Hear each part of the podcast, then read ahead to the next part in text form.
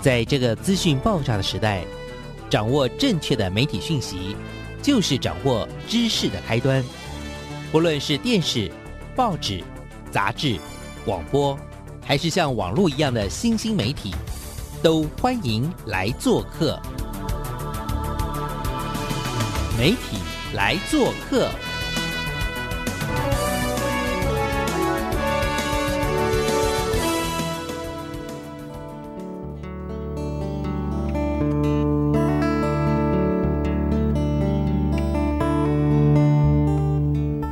体大小事，欢迎来做客。我是主持人小黄老师，各位空中的听众朋友，大家早安！很开心有机会在礼拜一的上午跟听众朋友再一次空中相会哦。不晓得大家过去的周末两天过得如何呢？每个礼拜一的上午啊，我都很期待在空中跟听众朋友聊一聊，分享一些我见到的、我听到的好故事。好，这个礼拜呢，我要为听众朋友介绍一位我自己觉得也是好棒、好棒、好棒的年轻人。那这位年轻人呢，其实在多年前呢，我们曾经有一些互动跟师生的情谊，但是没想到过了几年之后呢，我最近发现，哇，他在这个呃社群媒体分享出来的故事，以及他的生活的态度，实在是太有趣了。他的极简人生哦，叫 Cassin 吴家珍。哦，大家好，我叫 Cassin。其实卡行是我的中文名字，直接变成日文念法的话，就叫卡行。所以我之前在日本交换的时候，我就是用这个名字走天下。你是云林人对吧？云林的斗六人，然后原来就是念的是广电系啦，然后以广播为你的主业。你刚刚说你有到国外交换嘛？哦，然后回来之后，在工作之余就开始启动你的。简单生活的这个哲学，而且很重要的是，你还是所谓的公道的初段，太多太多可以跟大家聊了。好了，那先聊聊自己好了，好不好？哦，我会介绍说，我是一个非常喜欢日本文化，然后喜欢阅读的一个女生。就是因为这样子的原因，让我对于日本的这些，就是他们的生活哲学啊，或者是他们的生活态度跟他们的文化会很有兴趣，所以我的。无论是工作，或者是我的生活的那个模式，或者是我可能我的打扮，或者是我呈现出来给人的感觉，都会有一种很日系的感觉。所以你是因为呃蛮热衷于日本的文化，然后也喜欢阅读，因为有的人就是看。电影看影片，然后开始喜欢日本文化。可是其实我发现 c a s s i n 不只是阅读哦，你其实在生活哲学上你也是非常非常的认同。那大学的时候你其实学的是广播，原来还想要以声音为你的工作，对不对？但是后来在日本的这个交换的半年，当时是去奇遇大学，对不对？对，奇遇大学。家珍，为什么你甚至最后？启动这个你对于极简主义的喜爱之后，甚至成为所谓的整理收纳顾问呢？呃，其实是因为极简的关系，让我就是开始喜欢去整理东西。后来就发现说，整理其实是有很大的学问，而且的确它可以改变一个人的生活。那时候就发现说，哎，其实网络上有收到说有整理收纳顾问，就是有相关的证照。是可以去取得，然后去学习的。而且我本身其实就是一个很喜欢去考一堆有的没的考试的一个人，我就觉得拿那些证照是很有成就感。所以回来台湾我就觉得，哎，有整理收纳顾问这个看起来很酷，所以我就去报名去上课，然后考试。去年年底其实就开始启动了我自己的断舍离，也就是极简主义这件事情。但是真的好难，好辛苦哦。所以我想知道一下，家珍，你除了喜欢日本文化之外，到底是什么样的因缘？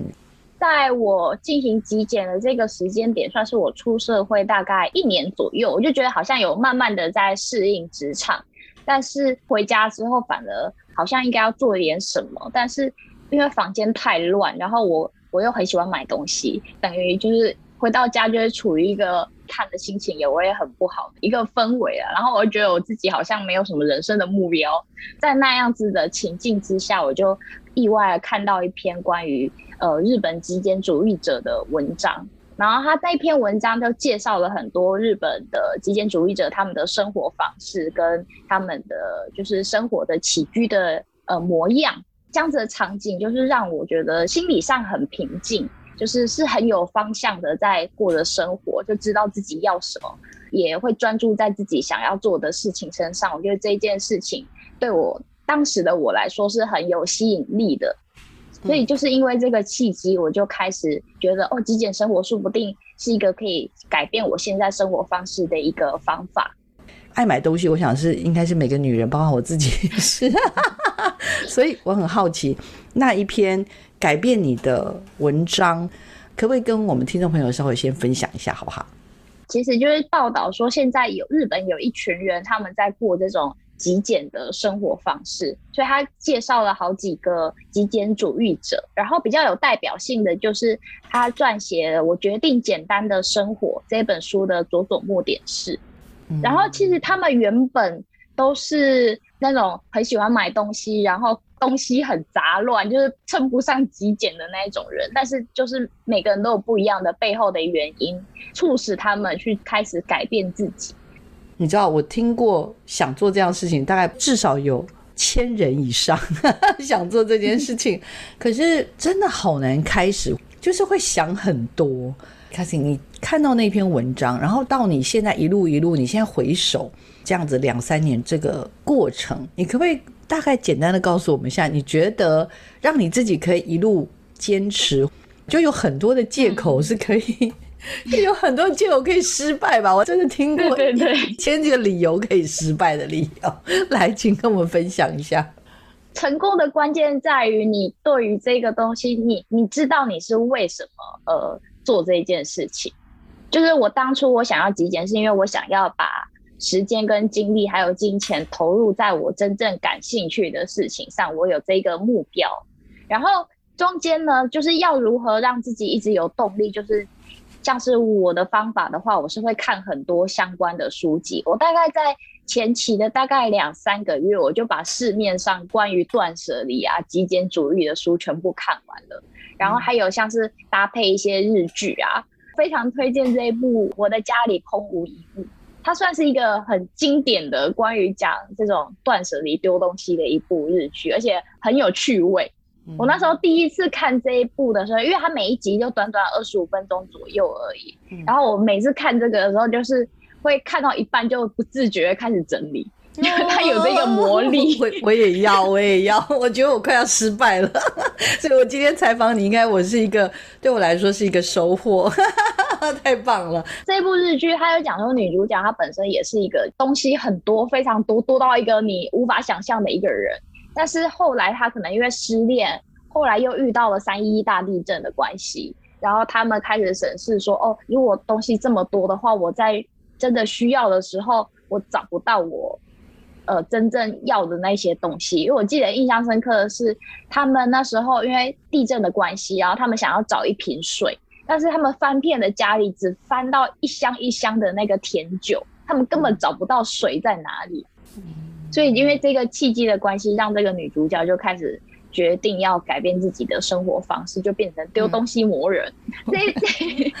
整个故事中，她也会有，就是她如何面对这些呃舍不得的东西，或者是。判断物品取舍的一个方法，而且跟着这个女主角一起整理的话，你会觉得说，哦，你是也有一个有陪伴的，然后你遇到了这个可能舍不得的问题，其他人也有面对一样的事情，你就会觉得说，哦，自己呃是这样子是很正常的，又让你就是会愿意持续下去。我觉得呃断舍离或极简最重要就是你要持续下去，不管你丢的多不多，反正就是一点一滴的慢慢的进行。你时间一长，累积起来就会是一个很大的转变。不能想说我一个月内或者是半年，你就要达到一个就是像我们在 IG 或者是一些网络媒体上面看到的那样清爽的一个空间。他们也都是花了两三年才达到这样子的境界。每天一点点的整理，就只要有一点点进步就好了，就不用说一定要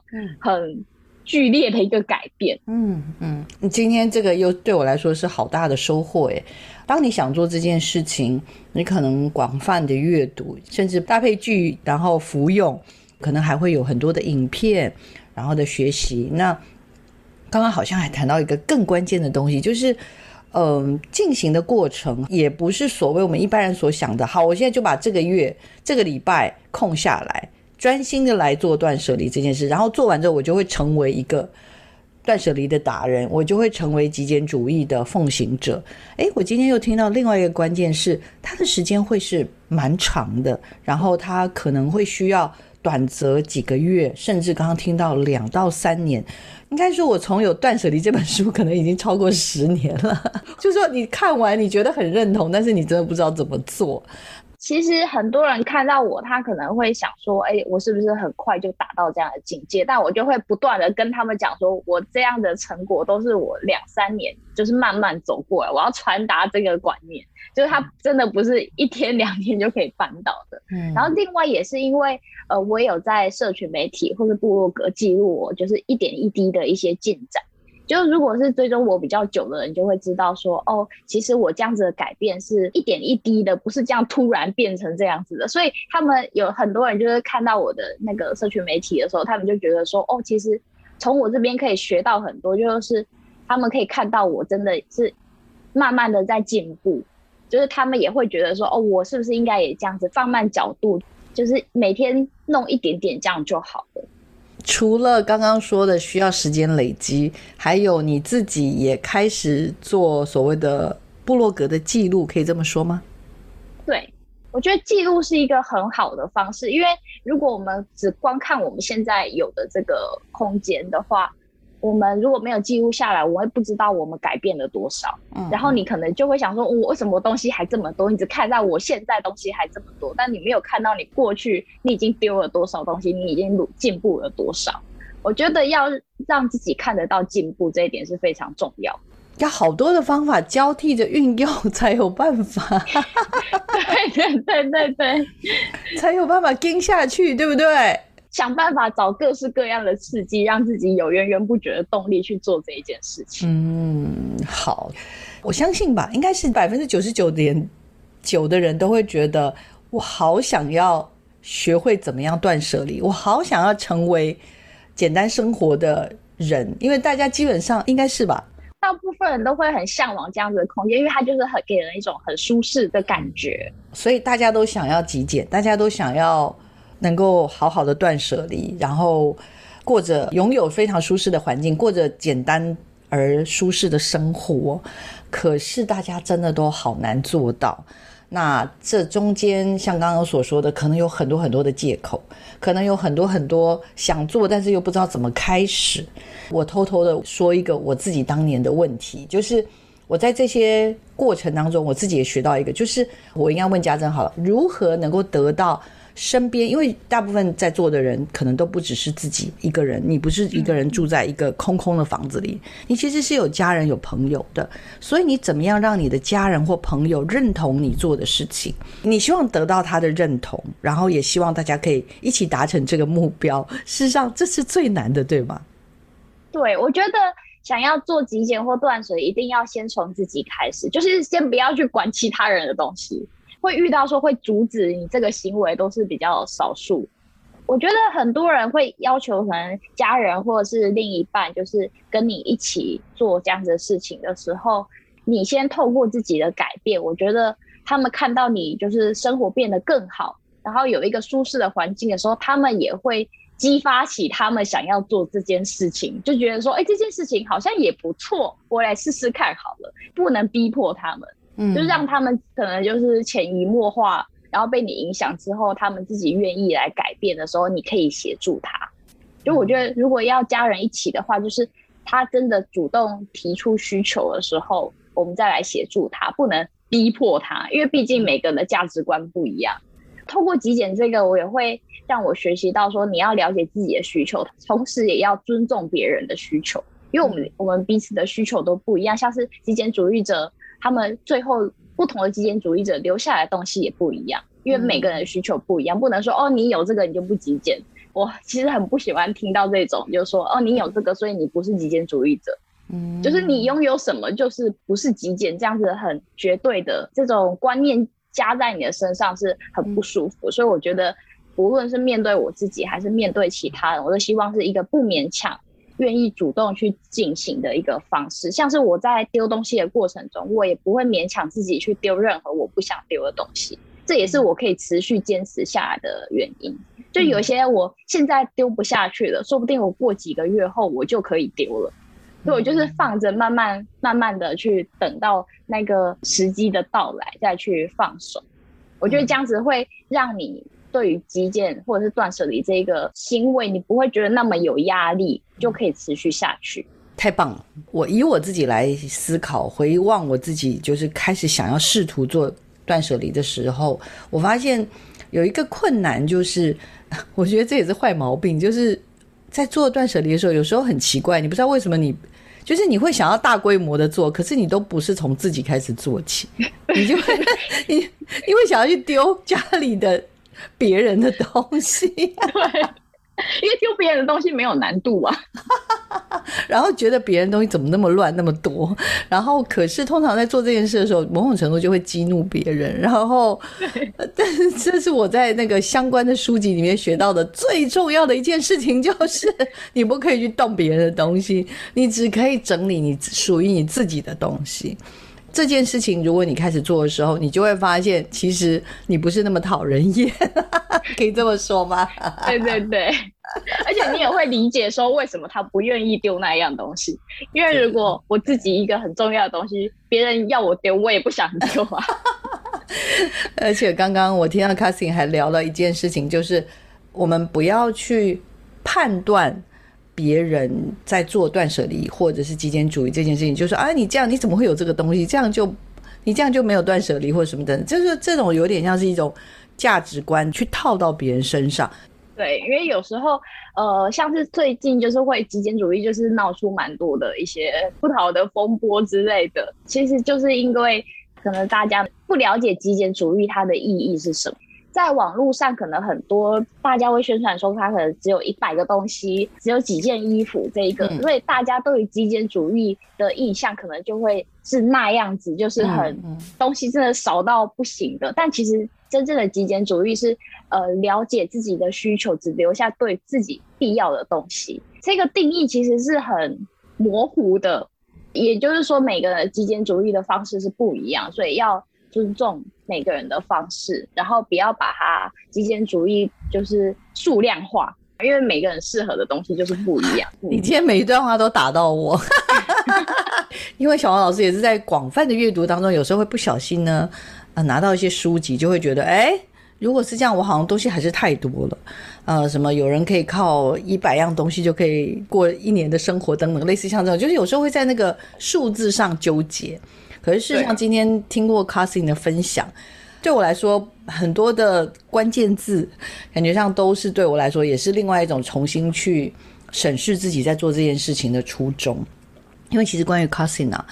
他自己除了是极简主义者，然后他也是目前呢也任职于蛮优质的杂志担任采访编辑。更重要的是，我们的 c a s i n 呢也是。就很有名的公道 的初段了，哈，之前也有在考这个整理收纳的顾问，那有所谓的二级跟一级，我这边也觉得很有趣。他说二级呢，就是所谓的有点像出街了哈，是做整理自己的事情。那到一级的时候呢，你才去做所谓的整理别人的这样子的一个阶段，因为有很多断舍离或者有很多相关的数据里都提到了，经过这样子的极简或者断舍离的过程。非常非常有可能，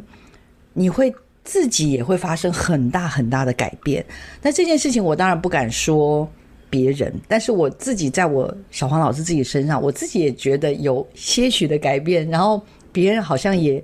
稍稍的注意到，甚至有家人会跟我说：“好吧，那做完你的，你要不要来帮我做一下？” 所以我觉得有好多有趣的故事。卡斯，你在聊天的时候，我突然发现，哎，我好像应该也要谢谢断舍离，跟谢谢这个极简主义哦，因为我觉得我在去年的下半年最后的一个月到今年初，在进行了家中的断舍离，尤其对小黄老师自己的断舍离之后，我确实也感受到自己生命中的改变，所以我也很想要请卡斯跟我们分享一下，卡斯，你自己从二零一八年开始到现在，你跟你身边的。伙伴们或家人们，或者是你认识的朋友们，有没有也是跟你分享过？诶，经过了这样的断舍离，经过了这样。子的极简的生活之后，他的生活怎么样？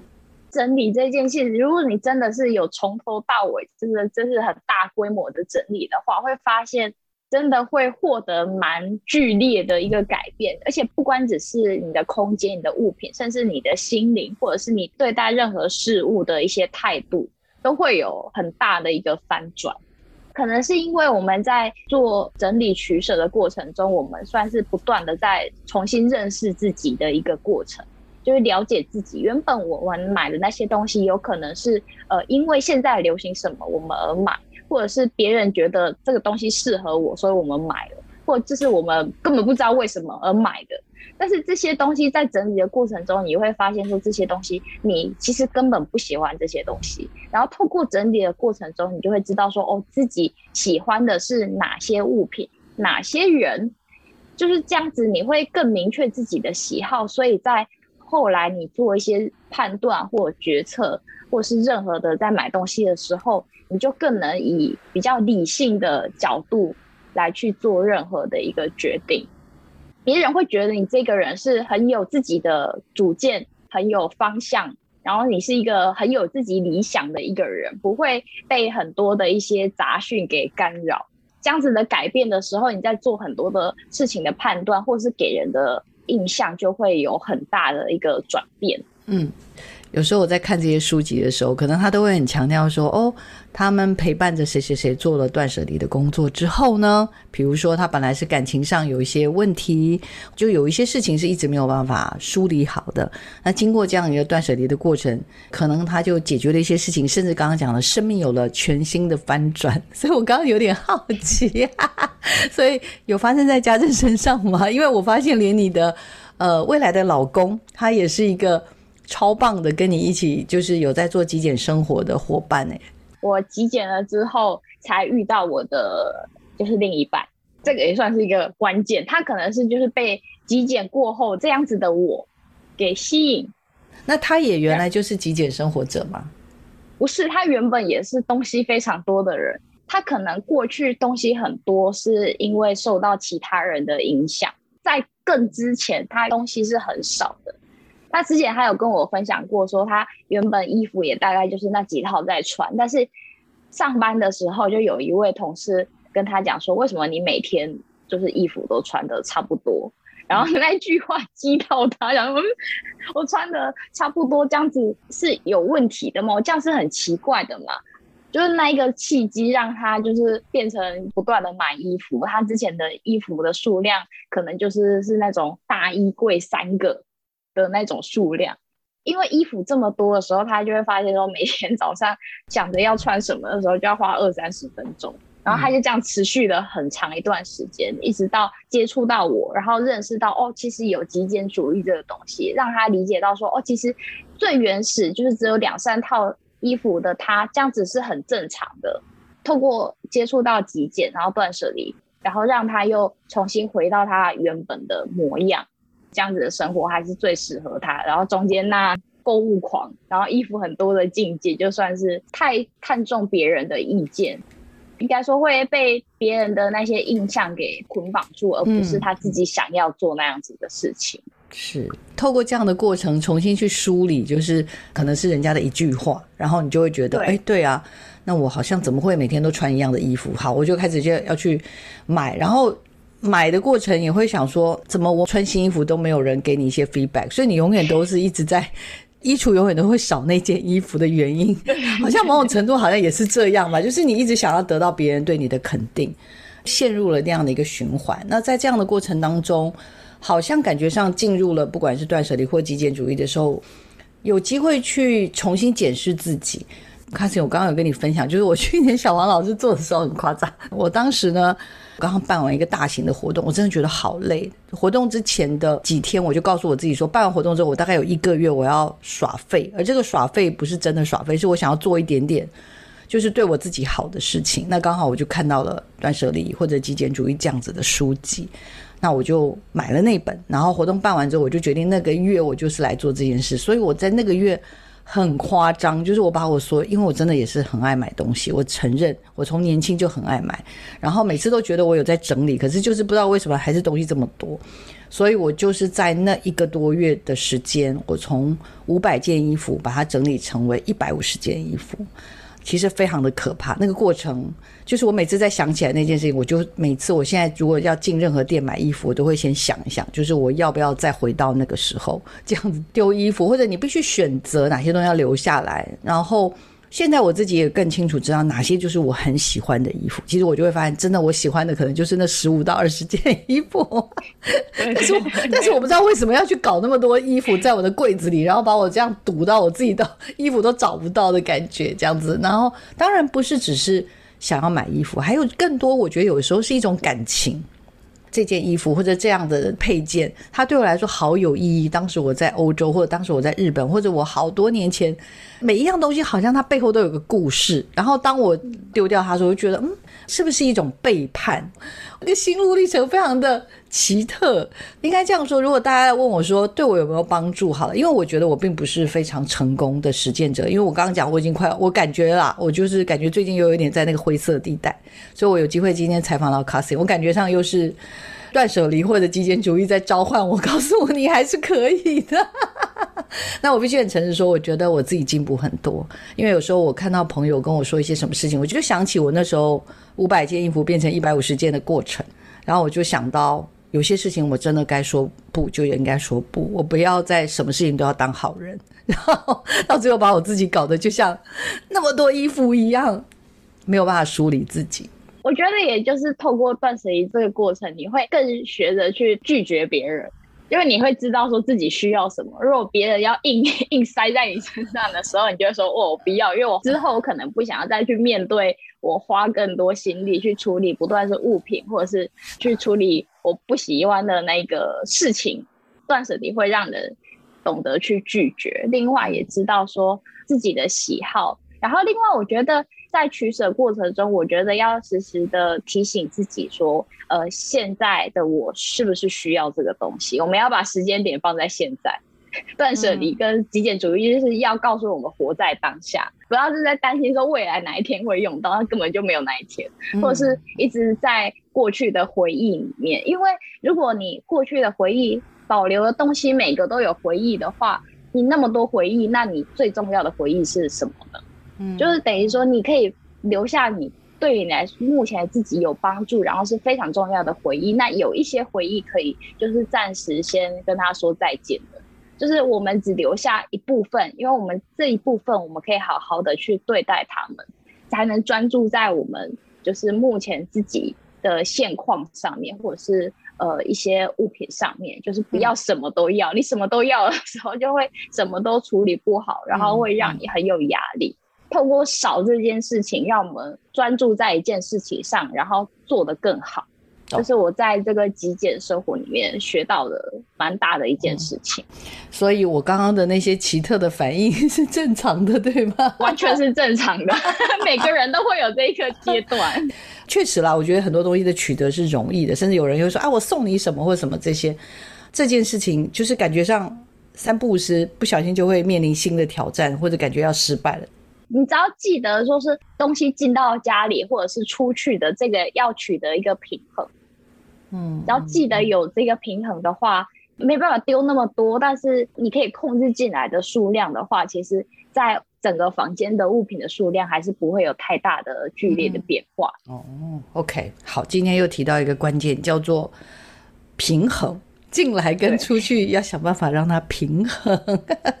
好，有些东西就要谢谢它，然后呢，让它可以去找到新的、更适合它的主人。我觉得这件事情也很重要。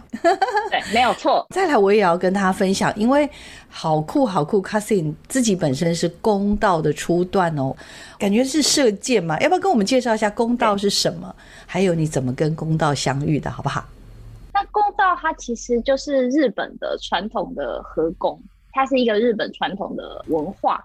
然后我会接触到这个东西，其实是来自于日本的大和剧《江战国三公主》这一部，然后就在里面就看到说哦，有公道这个东西。然后后来我就 Google 了一下，就发现哎，台湾有一个协会在推广这样子的有趣的活动。然后就很想要去试试看。然后之前知道这个讯息的时候是是大学的时候，因为那时候就是可能那个课程跟我自己上课的那个时间可能就是搭不上。出社会大概一年左右，就发现哎，我现在好像有时间了。然后我现在好像也因为极简的关系，我想要改变一下自己的生活方式。那是不是我现在就可以去学习公道呢？我在学习的过程中就发现说，公道其实跟极简也蛮类似的。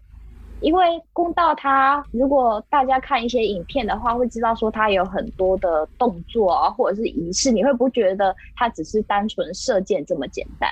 其实公道的这些动作仪式呢，都是要帮助我们专注在目前现在的这些动作，不要让我们东想西想，专注当下，不要有任何想说你要射中或者是怎样的一些想法，认真做好目前该做的每一件事情。然后自然而然，这个箭就是射出去之后，就会反映说你前面的做的这些行为。所以我觉得，就是公道跟极简，它都是会帮助我们活在当下，而且让我们专注的在做目前自己的现在该做的事情。嗯，我觉得这是公道很吸引我的地方。嗯嗯，那你一转眼也学了三年了，对吗？对，三年。好，那我其实很好奇耶，因为像刚刚讲的整理收纳顾问，他有所谓的二级、一级，然后公道的部分也是一样吗？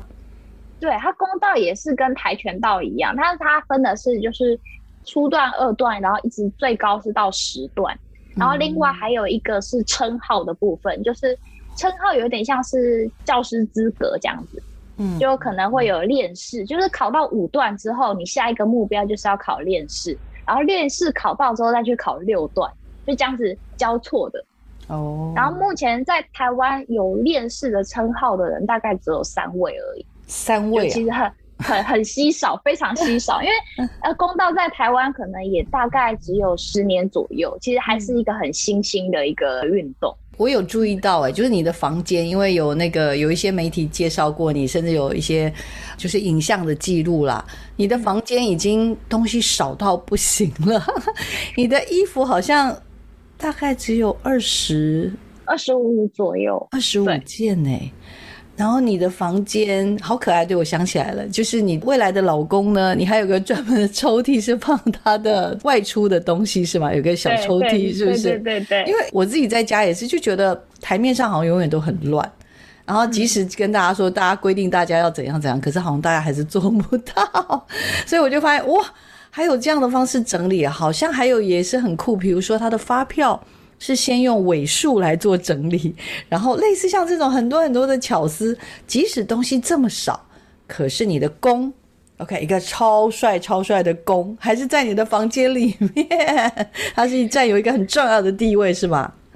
对，没有错。我觉得空间就是要来摆对你来说很重要的东西。就不一定要说什么东西都空无一物什么的，这样子的极简生活是不开心的。我就希望就是只留我最重视的东西，这样子就是我每次看到我房间的物品的时候，我就会觉得哇，很满足，非常的满足，因为每一件物品都是我精挑细选，嗯，保留下来的，有很多的回忆，然后也很适合我现在的使用情况。就是当你居住在这样子的空间的时候，你自然不会想要多去买。什么样的东西？因为我已经拥有最好的东西了，对我来说最适合我的就是最好的。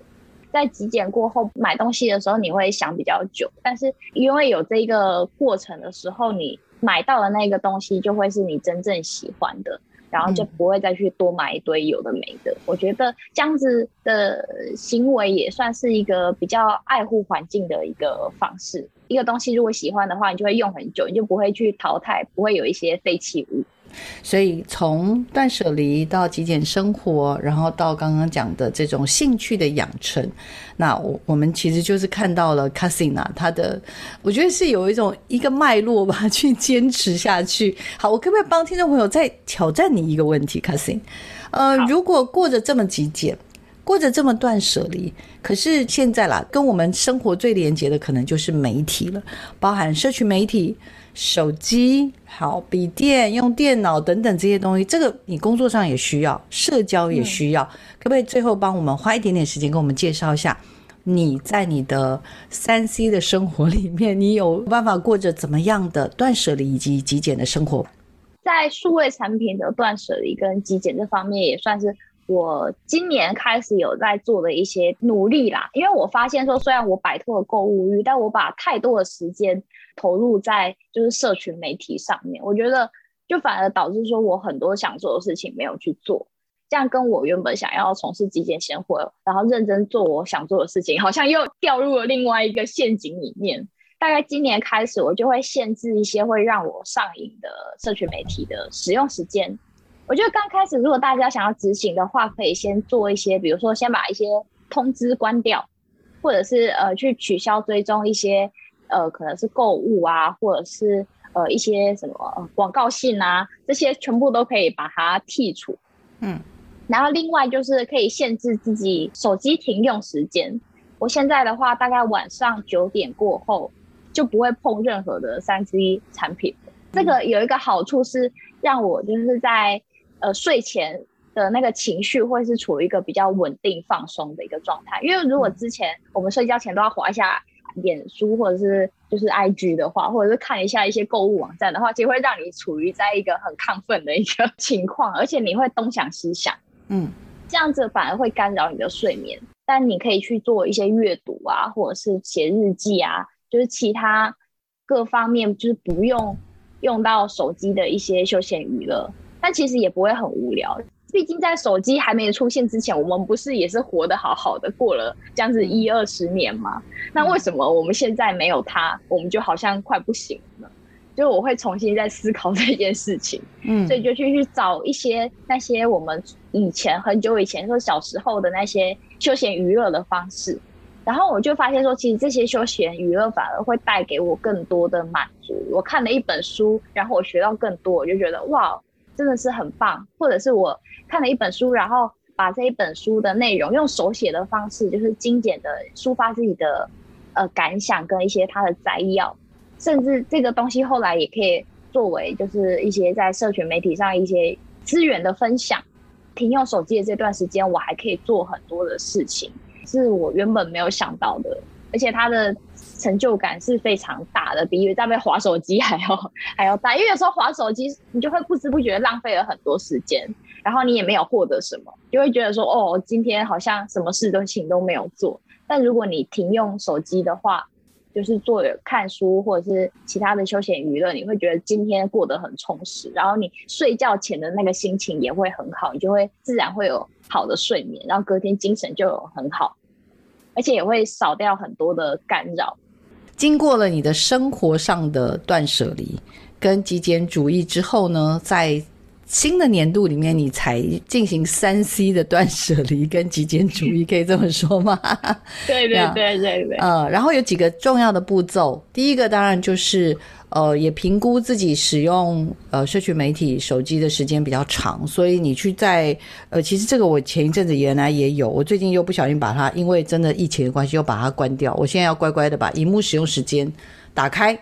呃，荧幕时间呢有一个叫做停用时间，不啰嗦，现在立刻打开，然后告诉自己说，以前我是设定每天下午十一点以后到早上的八点是不能用手机的。OK，这个是让自己能够有所节制。看来这件事情我要让自己务实一点。另外就是之前我看到你把好像不相关的一些 APP 先去做一些删除，是吗？我觉得这个是任何人都可以做的，就算你没有要做，真的是去不要使用三 C。我觉得因为很多 App 可能是我们很久很久才用过一次，或者我们用过一次之后就再也没有使用的。我觉得我会把那些就是都把它删除掉。就只留下必要的，然后我的桌面的首页就是放我就是可能工作或者是呃生活记录一些比较重要的一些 app，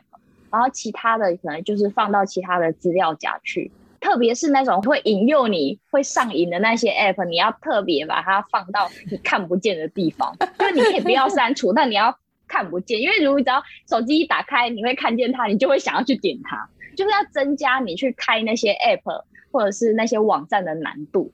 这是一个重点。好像在跟自己做心理作战的感觉，是不是这样的？要设关卡，就是要是不是？像刚刚所说的，也好好的来整理一下自己的 A P P 用不到的，或者其实你真的对，其实就像我们我们之前也在说整理东西，你可以把一个东一些东西先放到箱子里，然后外面写个日期。如果两个月之内或者一年之内你都没有再打开，就代表这些东西你真的可以跟他说再见。这很正确的做法，正确的做法。好好好，卡斯，你今天的分享，不管是在极简生活，不管是在断舍离，不管是在整理收纳，不管是在他对公道的这个一些学习了哈，我觉得希望都对听众朋友，至少对我小黄老师自己本人是觉得帮助非常非常的大。那我也很希望像这样子的一种断舍离的呃精神，这种极简生活家的这种概念，也能够真的影响更多的人。我自己的很深的感触是，透过这样子的过程，其实我不敢说会翻转自己的命运啊，但是我可以很强烈的感受到，就是整个人自己好像重新设定，再开始起航的感觉。非常非常推荐大家有机会可以去追踪一下我们 Cousin。Cousin，你要不要介绍你自己的？呃，目前有在做一些分享的，可能部落格啦，或者是欢迎大家可以去追踪你的一些相关的资讯，好不好？大家可以追踪我的 IG，我 IG 账号是 K A S I N 底线一九九四。